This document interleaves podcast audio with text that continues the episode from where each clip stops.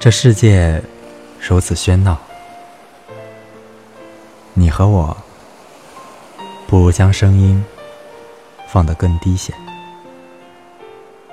或者干脆用眼睛来说话。但这可不是什么伤心的事，因为他们是欲望，我们是爱，他们花样翻新。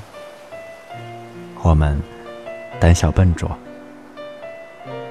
所以更多的时候，失败的将是我们。直到我们两手空空，只剩下善良和纯洁。